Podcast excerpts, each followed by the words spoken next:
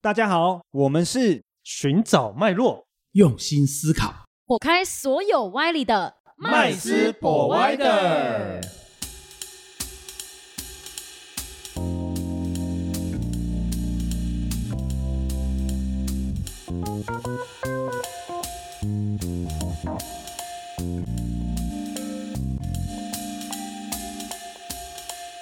Hello，欢迎回到麦斯博爱的，我是麦斯。我是 Josh，我是 Rich，我是 Vanessa，我们今天要来聊这个经济的这个，我觉得是核弹哦，我就是觉得好像在上经济课。，对，很哦像对对回对到了大学时期我。我以前在念那个经济系的时候，也也没有这么认真的去了解这个问题过。 但是就是一一毕业之后，在投资理财方面啊，然后常常讲那什么总经分析，就是那哦种电视台讲的，他们就讲需动不求动跟供你讲，给啊对，，动不动跟你讲通膨啊，哦要不然就升息啦，哦，嗯哇，什么什么这些专有名词有没有？仿佛我曾经看过，哎，后来发现真的是曾经看过，但 在只课是可能本在课本里可面能看不过会，特别去记它啦。但我们今天就要聊的就是呃，浅谈这个通膨跟升息的这个问题啦。嗯，哦，那当然呢，我觉得不要上课嘛，我们就是来聊聊这个生活中哦，到底这个通膨或升息对我们会有什么影响嘛？有什么感觉？对对对，哎，那 Valensa，你你这么年轻，你觉得这个所谓这个通膨这个这个名词或这件事情，你觉得对你有什么有什么感受，嗯或者是有什因么为影响吗？其实以以前啦，就像麦斯说了，就是在课本里面上看过、啊，通膨通膨就是会钱变很薄啊，然后从旧可能旧台币换新台币的时候，就已经一次这种发生了。然后可是这通膨现在对我们来讲，好像就是万物皆涨，只有薪水没涨，哦是哈，就是感觉就是什么东西都好贵哦。以前可能一碗面二十五块，啊阳春面二十五块，对啊，现在可能都要四四十五，对啊加卤蛋还加十块，没有错之类的。就好奇怪、啊，为什么什么都涨，但薪水不用涨？因为薪水不是也是钱吗？ 没有，我开玩笑 的。啊最有感觉是科学面吧。我以前学生一包五块，现在一包都哦十块了。啊，我以为最有感的是特斯拉、欸，特斯拉为什么下去？哎为什么莫名？其妙过了半个半年之后又再涨一次价。哦，对就是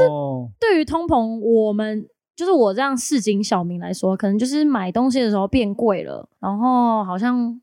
就钱变薄，对，好像就是这样，我觉得没有什么哦特。别，就是这个最有感，其他好像就其你他们都还好嗯你。因为 Vanessa 你单身啊，还很年轻嘛，哦，所以其实我觉得那个感受通膨的程度，应该不会像我们这种结了婚、然后有家庭哦因为的。我们就是日常消费而已。对，那我们支出的频率变高的时候，就会发现，嗯，这个感觉很很有感。像比如说，我举个例子啊，比如说我们会去菜市场，有时候假日的时候去菜市场买菜，嗯像买水果好了哦，那个水果啊，大家可能都没有什么概念哦。比如说我们说称斤的对嘛，称斤的、嗯哦，有时候我们去买个芭乐啊，哦，芒果啦、这种的，以前可能那一个重量你可能就觉得在三四十块而已，嘿，现在不得了了，嗨，随便都是称个五六十，嗯对啊，所以以其实很有感觉，尤其是铜板的铜，尤其是铜板哦，经铜板济。价的，特别有感觉，因为你以前可能只要一个五十块可以解决的东西，结果你可能现在哎、诶奇怪，现在怎么变一个五十块哦变不能解两决个，50需块要两个五 十块，是一个五十块加一个十块，对，你懂我讲？像早餐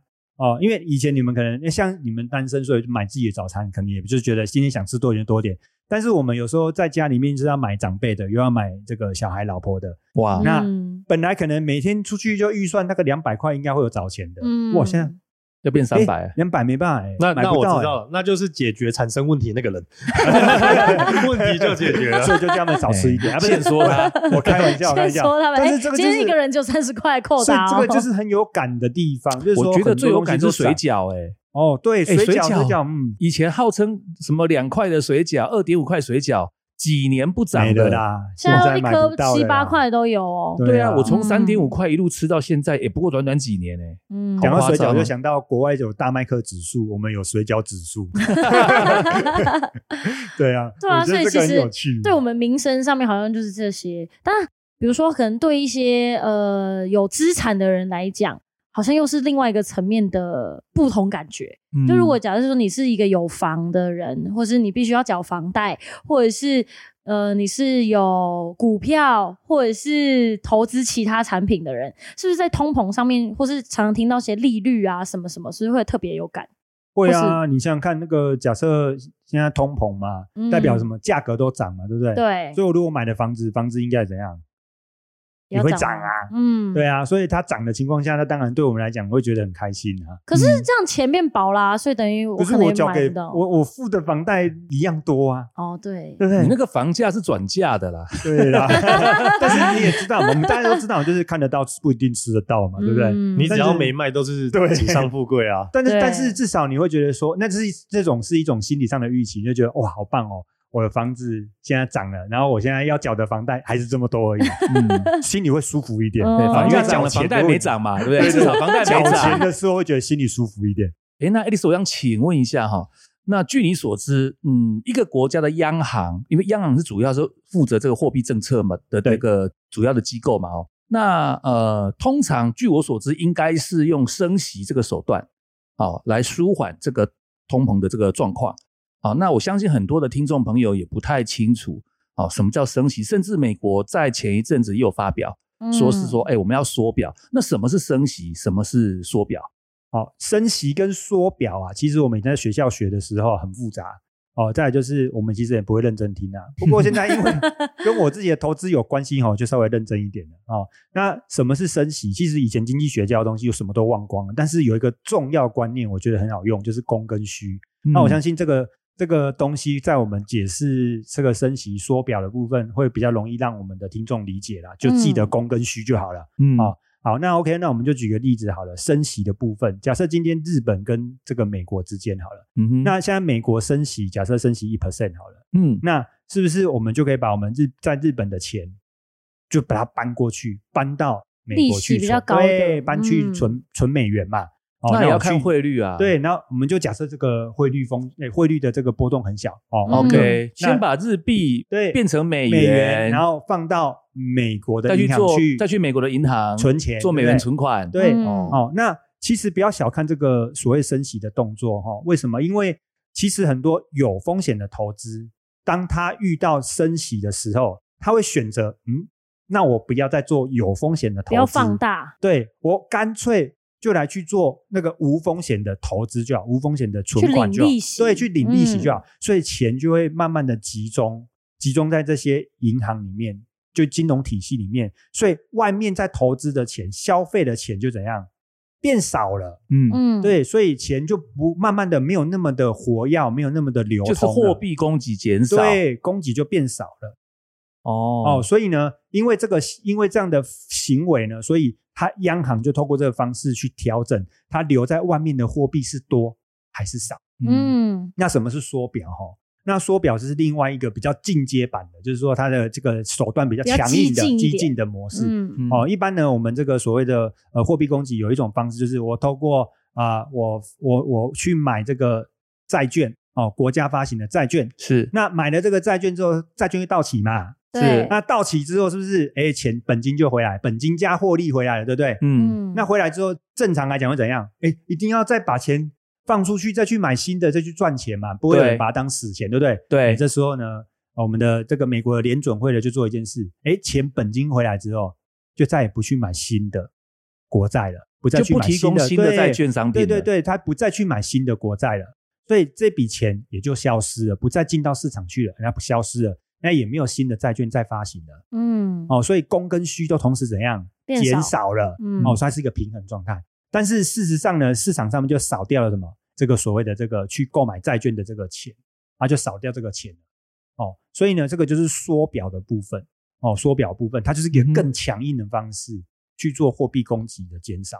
所以升息跟缩表都是在调节这个所谓的货币供给的部分。哦，嗯所以央行真的需要透过这个方式来去解决通货膨胀的问题。好，我们刚刚一开始有讲哦，供跟需嘛，对不对？。对，对，所以如果外面流通的货币太多太泛滥的时候，就会导致我们说万物皆涨嘛，就所有的价格都会变嗯涨，通膨对，通膨，因为你币货币太多了嘛，所以呢。大家手上都有对钱，，大家手上都有钱啊，所以东西就慢慢的就奇怪，就慢慢的涨起来了，价格就涨、嗯一样的东西，但它慢慢就会变贵，所以我干脆就把货币怎么样，慢慢的从上市市场上面收回，嗯，那价格就会这样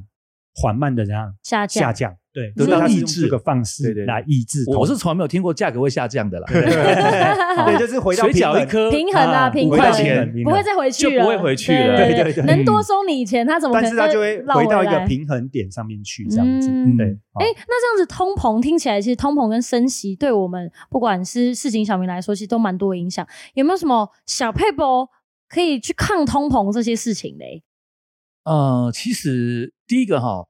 通膨最影响最大的就是手上握有现金的人，嗯而且现金的量要有一一定的程度。你说呃，我现在哈，我现金的部分哈，我这个呃，整个家庭或我个人哈，加一加哈，只有三十万。哦，那事实上你不用想抗通膨了哈，因为意义没有很大啦。你再怎么少抗，花点钱， 呃你是这个游戏跟你没有太大关系。 呃， 没有太你还是大少的花点钱吧。对对对，没有太大的没有关系伤害性，啦但侮辱性哦极强。对对对，但是呢，如果你说呃没有啊，我现在手上现金啊，我们讲的货币型的资产嗯，啊，有很有不少啊。什么叫做货币型的资产哈、比方说定存啊，比方说债券啊，那我们都知道像，呃以台湾为例，台湾的定存的年利率是多少？一 percent 多一点点，点多，对不？对？嗯可是各位知不知道台湾的通膨哦、通膨的比率是多少？平均是一到二，甚至呃可以到到三、三嗯，嗯哦，那也就是说，如果你存了一百万在银行啊、哦你你的定存利息可能只有一 percent，可是呢，如果每年的物价涨三 percent，你是不是每年是不是损失两万块钱？嗯的购买力对，数字上没有损失，事实上你你能买的东西就少了变两万很块少了，每一年。嗯标准的纸上富贵啊，对，那你能不能想象一些呃，如果十年后呢？哦，再来，比方说你说保险，好、有储蓄险，对不对？哦，到时候我们存一百万啊、哦如果二十年、三十年，如果你要这样算下去的话，哈、二十年后，二十年后的一百万还能是一现在的一百万吗？不是我相信二十年后一百万的购买力跟现在绝对哈、是差很多，搞不好只能买到哈、现在三分之一的东西，对吧？一百万的三分之一的东西啊，大概三十万、四十万的东西，所以也是差很多。也就是说呢，怎么样看通膨？就是第一个现金不多就算了啊，但是如果现金很多的话，可能要稍微做一点点呃处置，就是尽量的手上不要留太多的现金型的这个货币型的资产。哦，那除了定存跟那个呃保险还有什么？有啊，比方说像什么呃年金类的啦，啊、也是属于保险类，国民年金啦、哦劳保年金啦、哦还有债券也是哦，债券你买五年，可是五年后假设你买的那个额度是一百万，可是五年后的一百万跟现在一百万又是不是五年后更难用？对嗯，可是债券的本金不会因为你越久帮你增加，当然我们讲的那些保险，除非有给你额外加红利，那不算啊。啊，有一些是会的，它的设计在结构上，它会考虑通膨，但但是大部分的保险都不会这样子。所以这些啦，不管是定存啦、债券啦、保险啦、年金类的，这种都是属于所谓的货币型的资产。嗯，哦，那尽量的在通膨的这个过程当中，尽量的减少持有。那什么是抗通膨的资产呢？哦，举个例子，比方说像贵金属，啊、贵金属，啊、贵金属像黄金买啊，黄金吗？对，白银啊，还有股票也是哦，股票也是哦。其实股票是抗通膨的哦，为什么？因为它叫有价证券，你只要挑选的股票是一些，比方说消费型类股，或者是基础公共建设型的类股。举个例子，电信类。那、嗯，这个就没有什么影响了钢铁啦、电信啊、啦、对，基交础通建类设的啊啦，，哎，对，然后比方说啊，比方说像是一些呃，这个这个需求性的，比方食品类对嗯，啊，就是民生必民需生品类必，需品，对，嗯像这些你主要的就已经不是要赚它的股票的价差了，也是要吃股利股息的这样子。那你的钱现金如果转成这些类型的股票，就会比较容易抗通膨。黄金是很好啦，这样嗯子。那我想问一下，因为现在很多就是是大家都会说熊市，熊市都是一个什么以现金为王时代好，大家会说，哎、把现金收回来，手上要持有一些现金。可是像像通膨那么严重，那我现金又要减少我货币型的资产，那我们应该可以怎么做？是因为呢，我们讲熊市哈、是一个比较短的周期嗯啊、因为呃，我以台湾为例哦，大家比较比较这个熟悉一点。过去几十年来，你不管再怎么样的的这个所谓的熊市，它的下跌其实都不会很长，大概都嗯一年到一年半就全部跌完了。啊，比方说从之前的什么一万两千点啦、杀到三四千就点，是杀的都快，